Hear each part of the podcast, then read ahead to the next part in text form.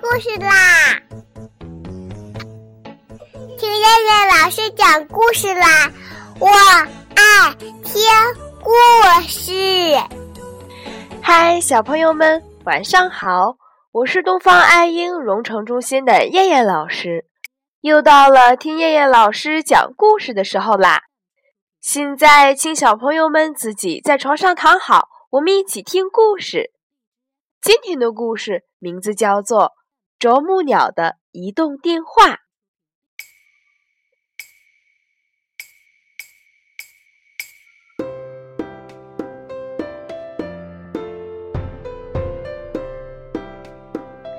在一座森林里，住着好多好多的动物朋友。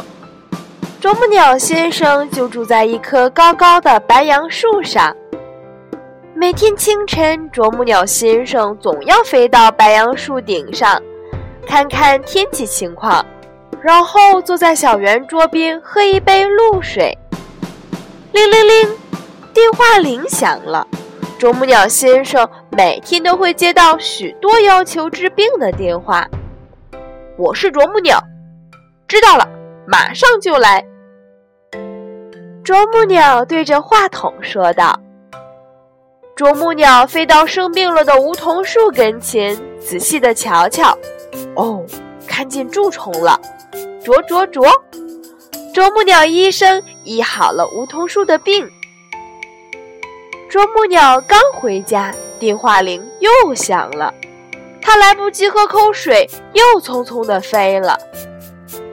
一直到天黑，啄木鸟才喘了口气儿。不过，他已经累得说不出话来了。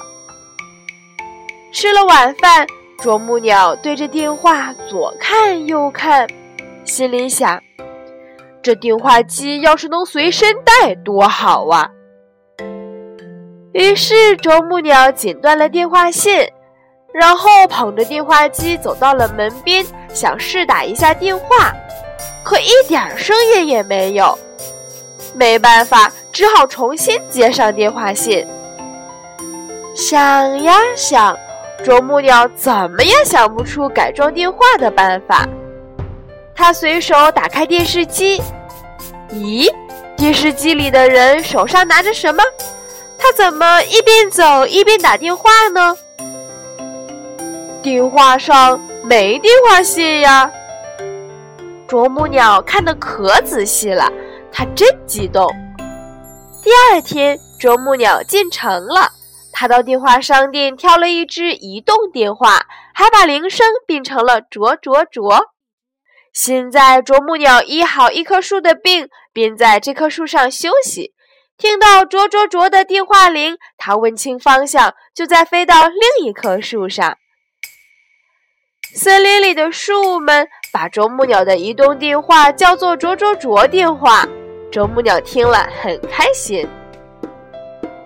老树怪爷爷说道：“啄木鸟可真忙呀，这么多树等着它去医病，别的鸟就不行了。啄木鸟为什么会治病呀？”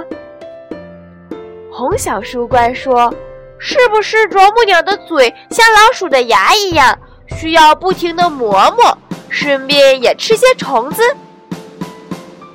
黄小树怪说道：“你真没劲，老是不把别人往好处上想，你自己也和树有关呀！你不知道啄木鸟啄虫是为了帮树治病吗？”绿小怪说：“啄木鸟吃虫子是不是饿了呀？”老树怪爷爷说：“哈哈，这回是红小树怪答的一点儿也不着边儿。”啄木鸟喜欢吃树身上的虫子，如果发现树里有病害，它就会用尖利的嘴啄出一个洞，将舌头伸进去，把虫子勾出来吃掉。一只啄木鸟每天能吃一千多条害虫和虫卵，它自己饱了口福，树的病也医好了呀。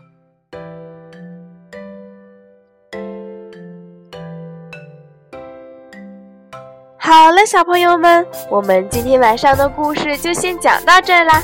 我们明天晚上再来一起听故事吧。现在闭上眼睛睡觉吧，小朋友们，晚安。